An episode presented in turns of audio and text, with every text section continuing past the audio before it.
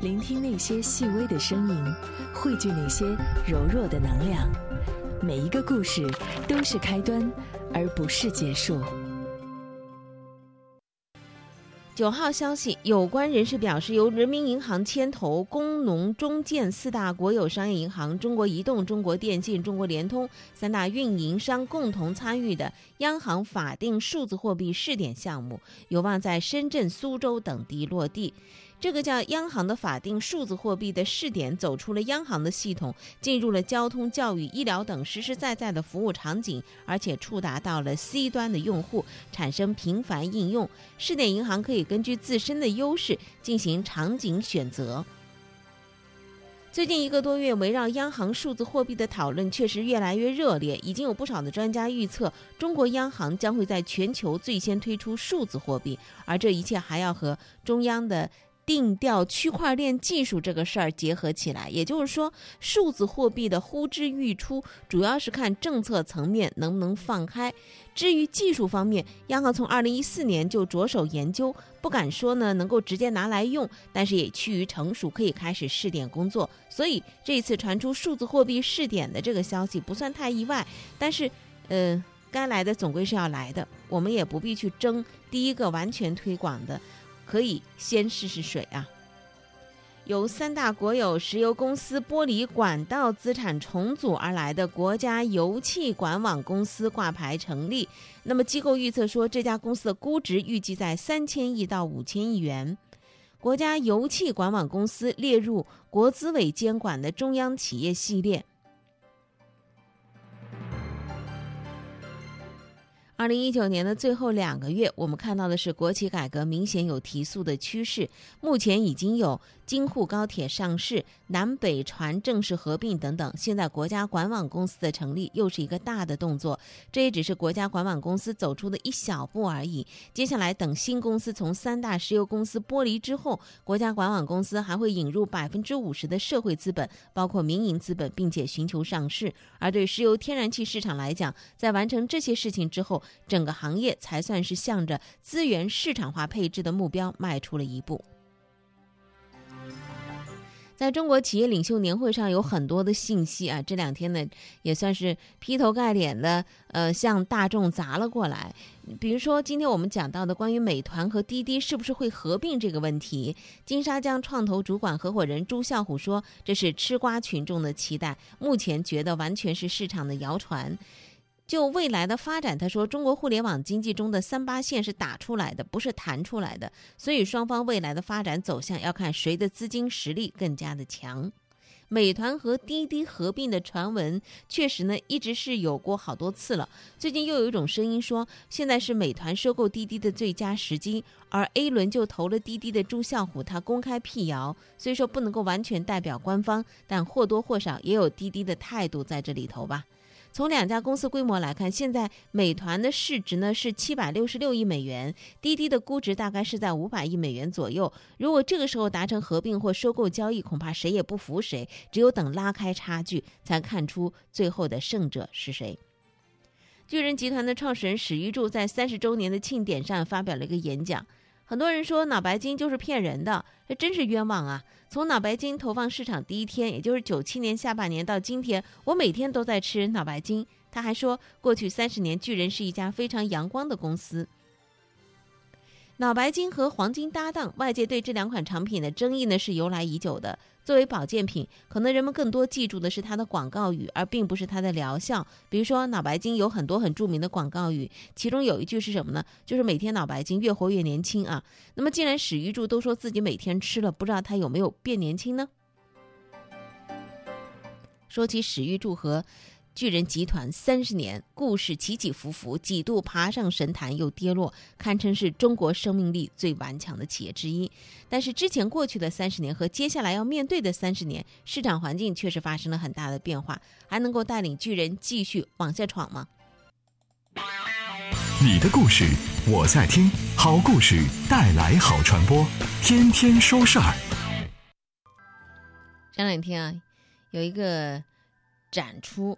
它这个所谓艺术品啊，就是呢，嗯，超市买来三根香蕉，然后用胶带固定在墙上，其中两根香蕉是以每根十二万美元的售价给卖出去的。不过当地时间十二月七号，最后一根香蕉作品在展出的时候被纽约行为艺术家达图纳给吃掉了。被吃掉的那第三根香蕉呢，原来售价已经达到十五万美元了。目前展览方呢已经把一根新的香蕉粘到了墙上去了。你的牙齿有没有在打颤呢？有没有感觉到自己的艺术气息在升华呀？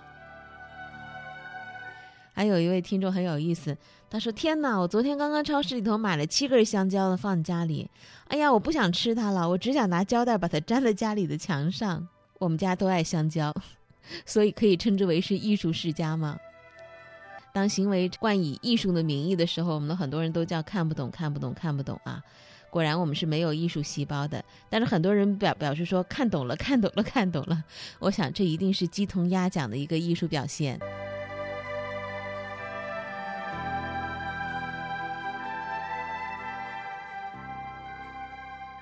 今日呢，南京江宁一个路口的两个监控摄像头被偷了。这摄像头还真挺贵的，不便宜，一万多块钱呢。嫌疑人是谁呢？姓赵啊，赵某。他被抓了之后呢，他承认。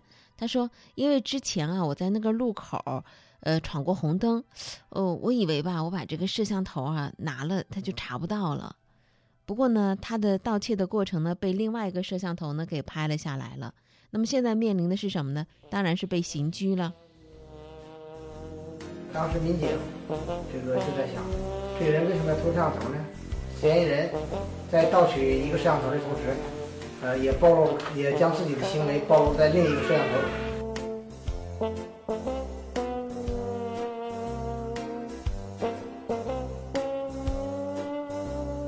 我这个大货车上一次就是出了事嘛，然后这个监控那个那个曝光嘛，我就怕它曝光，所以说我把那个摄像头拆拆拆拆下来了。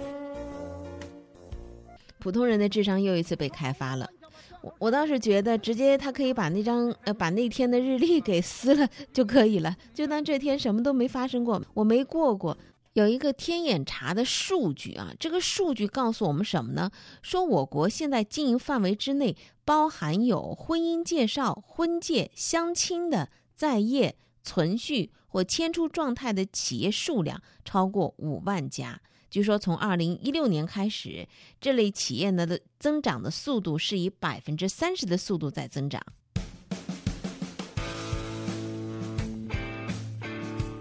到了二零一九年，这个数字达到了近年来的顶峰，年初至今已经新增超过一点二万家，占总数的将近三成。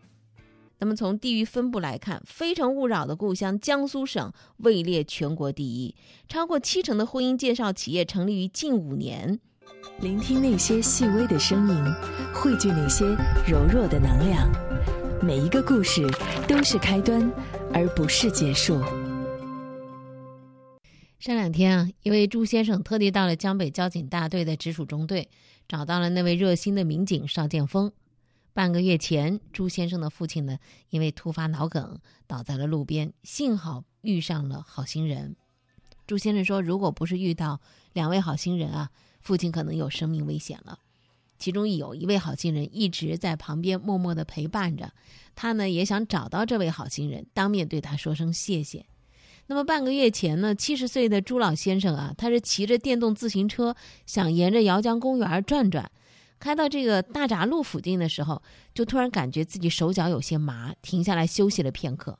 过了一会儿呢，麻木的症状有所缓解，老人就骑车继续上路。没想到在永丰北路范江岸的路口，老人突然眼前一黑，连人带车倒在了花坛边上。在倒下的时候，老人呢还有点意识啊。这个时候呢，正好有个男的骑着电动自行车就迎面而来，看到老人倒地，二话没说就到老人的旁边。老人呢，就指了指前边路口斜井的方向，使着这个这个浑身的力气啊，喊了一句说：“麻烦你啊，帮我叫一下人。”这个男的呢，赶紧帮忙找人。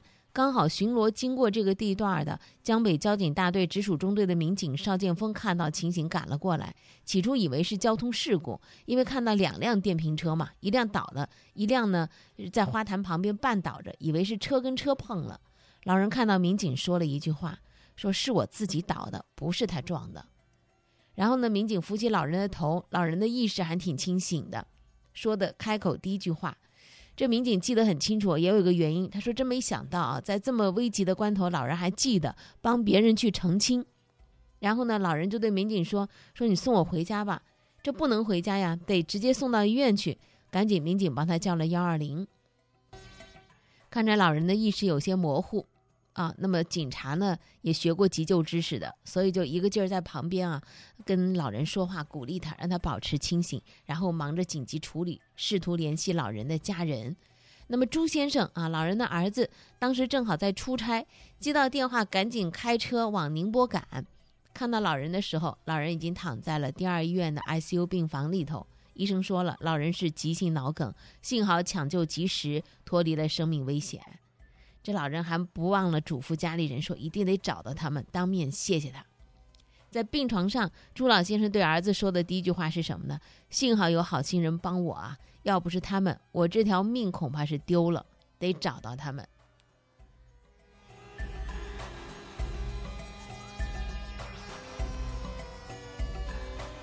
看到老人倒地，到老人被送上幺二零的救护车，好心的路人全程都在现场，没离开过。朱先生也很感慨，说现在有些人看到老人倒在地上，可能扶都不敢上前扶，就生怕惹上麻烦事儿。那位好心人及时出手相助，真的挺感谢他的。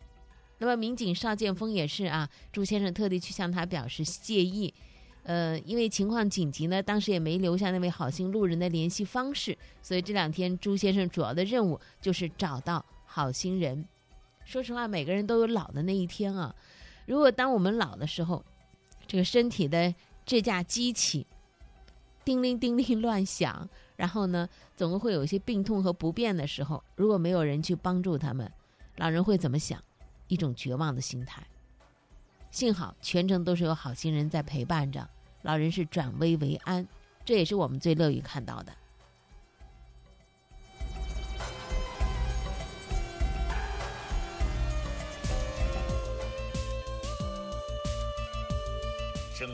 总能让我们百感交集，天天说事天天说事儿，关注生活，品味人生，感受温暖，共享和谐。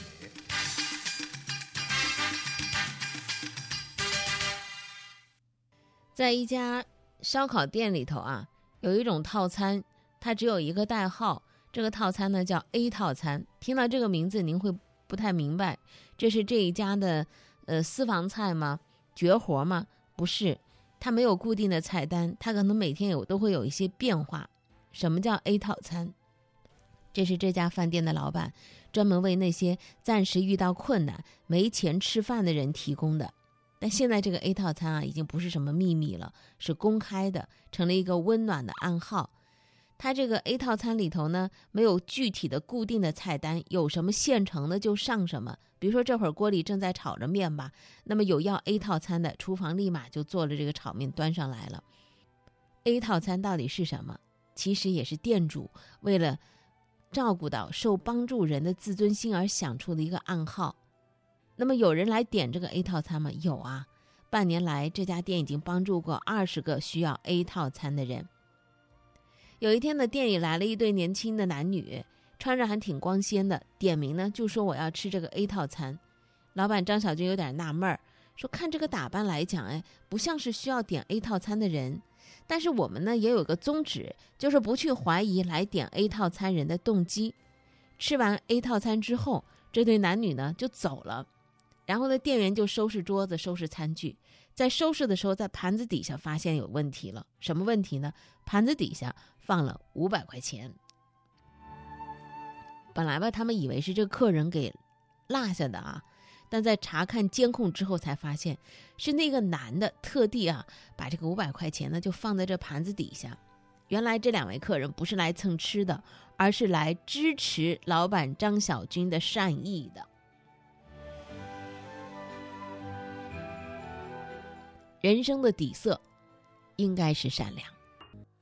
也许我是一道微光，却想要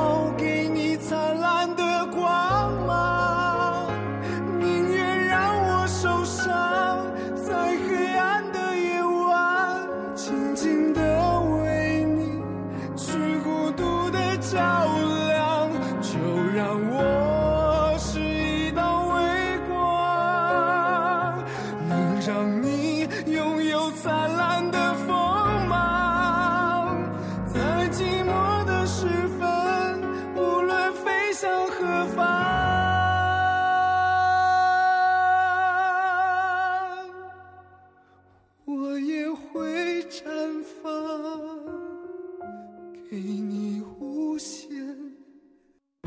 新闻每天发生，各有说法不同。媒体观点，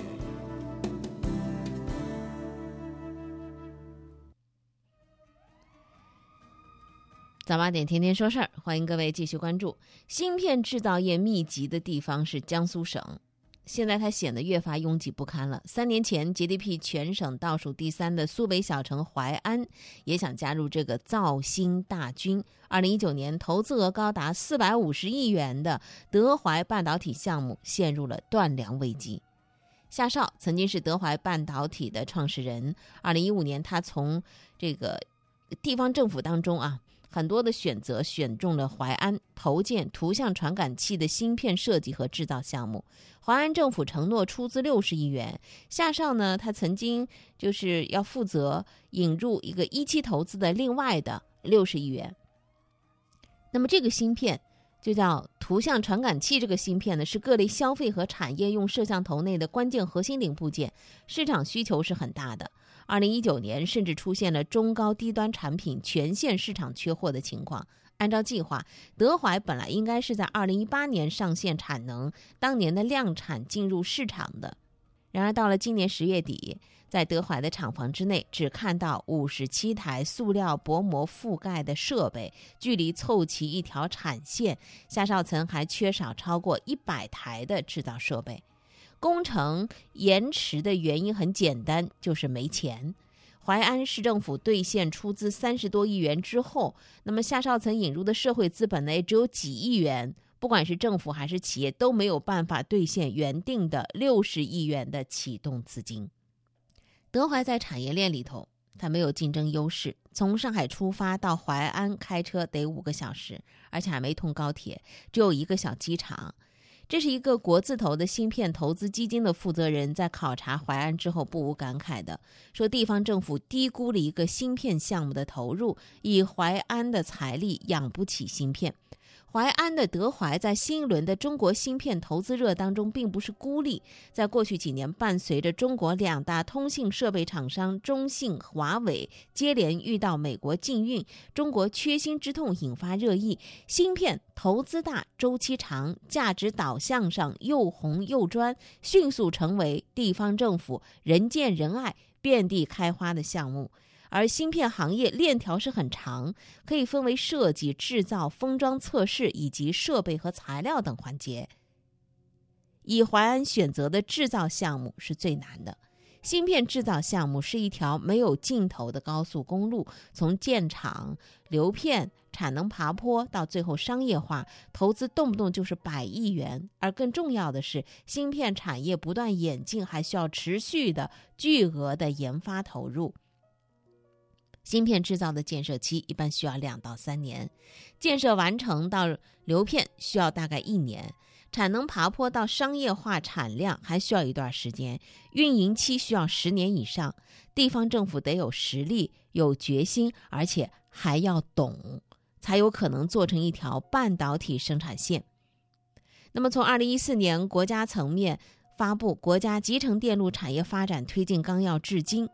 据一个不完全的统计，一共有五十多个规模比较大的芯片项目在江苏、四川、重庆、福建、广东、山东、浙江、湖南、甘肃上马，以制造类的项目为主。以各自号称的投资规模来计算，单个项目平均投资额超过三百亿元，总计划投资额超过一点七万亿元。国际半导体产业协会在一六年就预计说，二零一七到二零二零年间，全球投产的晶圆厂家约六十二座，其中二十六座位于中国，占全球新建晶圆厂的百分之四十二。到二零二零年年底，中国前端晶圆厂产能占比将逐渐提升到全球半导体晶圆厂产能的百分之二十。这个芯片呢，是由晶圆切割和制作而成的。半导体产品的种类很多，百分之八十以上是集成电路产品，后者一般简称为芯片。集成电路是把晶体管、电阻这些元件和布线连接在一起，构成具有特定工艺的电路。那么和日本、韩国多国发展半导体行业的路径是相类似的。中国采取的是政府长线投资带动社会资本投入的模式。芯片毕竟是技术密集、资金密集的制高点，政府投资带动社会投资的模式也是知易行难，很难做到呼风唤雨。相比每个项目动不动就数百亿的投资，五千亿元并不算什么财大气粗的金主。大基金投资有集约化的诉求，不会选择撒胡椒面儿。那么在大基金的一期投资当中，只有紫光集团长江存储一个项目，销纳资金就以千亿元计。紫光集团的董事长赵伟国告诉媒体说，大基金二期两千五百亿元的募资款项当中，恐怕会有一千亿元继续用于支持存储项目。财政能力稍弱的地方政府，往往会低估了芯片制造项目的资本的投入密度，又会高估了当地的资源和社会化融资的能力。坊间甚至也闹出过不少的笑话啊。呃，有一位国资的芯片投资人。他说呢，曾经有中介声称呢，说要为山西融资投建芯片材料项目，因为山西呢富有资源，他指的是煤矿。而哭笑不得的投资人呢，只能跟他解释说，这个芯片行业吧，它需要的是原材料呢是精细化工，并不是煤化工。二零一九年的十月十四号，德怀芯片所在地。淮安的淮阴区委原书记、高新区管委会原主任刘泽宇被查。一个星期之后，德怀项目就爆出了欠薪的传闻，之后下发了部分的工资。地方投资的芯片厂商难产的不只是德怀四百五十亿元的项目，还有南京的德科玛的一百七十五亿元的项目，也因为资金不到位停摆了半年。武汉的红星两百亿美元的项目，一半建设用地近期被查封了，公司则对外宣称将很快会被解封。并不是有了初始资金，把厂房建起来，买了设备就可以保证创收盈利、拉动税收。一个工厂首先需要几十亿的建厂资金，后续需要持续的几十亿的研发费用的补充。在一位，呃，半导体公司的中层看来啊，多地一窝蜂的上马项目，一旦没有足够的订单，资金跟不上。最终的结局只能够是关门，或者是等待被并购。真的是啊，很多的一些投资，尤其是政府主导的一些投资呢，我们真是很不愿意看到的是，花一时出现一窝蜂的情形，特别热，然后呢，几年之后真的就成了一地鸡毛。新闻每天发生，各有说法不同，媒体观点。一条路，造这条路的时候花了八亿多，而如今人们称它为是问题路。道路沉降，路面裂缝，路面坑洞，走在这上头呢，像走在波浪一样起伏的路上。有谁能想到，这是二零一六年才通车的一条新路？这条被称为是问题路的公路，建于福建福州市长乐区，叫迎宾路。全长二十五点二四一公里，工程概算总造价八点一三亿元，在二零一六年开始通车。部分路段的路面出现了明显的沟槽、车辙，还有龟裂。大约每行驶五百米左右，可以经历一次跳车的颠簸。全程全线呢有二十七座桥梁，每座桥两头的路面都出现了不同程度的沉降。道路不平、起伏颠簸，这是给人的现实感受；而来自科学的检测是什么呢？更多的相关佐证，直观的说明了里面问题发生的机理。通过第三方机构对这个路的全线的路面结构、软基路段桩基进行随机检测，全部的六个标段都不达标，桩基的工程合格率百分之零。毫无疑问，这样的检测结果基本已经宣告了迎宾路就是一项公路界里头的豆腐渣工程。在基础设施建设当中有豆腐渣工程的，就大概率存在着什么问题呢？腐败。这次也印证了这点。福州市纪监委相关部门的调查结果，迎宾路存在违规招标、偷工减料、工程监管严重缺位。因为这条问题路，两位涉嫌贪腐官员被提起公诉，还有多名官员落马。都知道，公路建设领域是贪腐问题的高发地，靠路吃路，说的是一些依靠公路建设而自肥的贪腐官员。那么，福州市这条迎宾路背后，就是那些吃路的一个样本。从中也可以找到，才通车几年的新路为什么会成为问题路的答案。在这个报道当中提到，迎宾路项目当中，项目的业主是迎宾路建设指挥部，办公室是设在交通局。也就是说呢，交通局它既作为业主单位，又是作为监管单位，而且各个标段的项目经理和总工长期不到岗。整个项目二十五公里，配备两名公路专业技术人员，监理人员、检验人员存在收受好处、伪造验收文件等违法情况。背后我们看到的是，从建设到验收，从业主单位到监管单位，几乎各个环节的失守，在这条二十五公里长的公路上倒下了多位吃路的贪腐官员。除此之外，还应该追问，追问什么呢？得给我们算笔账，得给我们这些纳税人好好的算笔账。迎宾路工工程的这个概算总造价是八点一三亿元，这里头有多少是贪腐成本？日后的修护。翻建还要为此付出多少成本？虽然涉事官员已经被处理，但是这些也不能够成为糊涂账，也应该查个明白，算个清楚，对公众有所交代。算清楚了，公路建设的成本明白了，才可以更有力的约束这些专门吃路的蛀虫。好，北京时间八点五十九分了。今天早八点，天天说事儿就为您安排到这儿。另外呢，喜马拉雅的听说事儿吧是我们的音频分享平台。如果九点上班的一些朋友，现在你应该坐在办公室里了吧？上班了。你说工作没意思啊？其实是你没意思。你说日子千篇一律啊？其实是你千篇一律。感谢收听。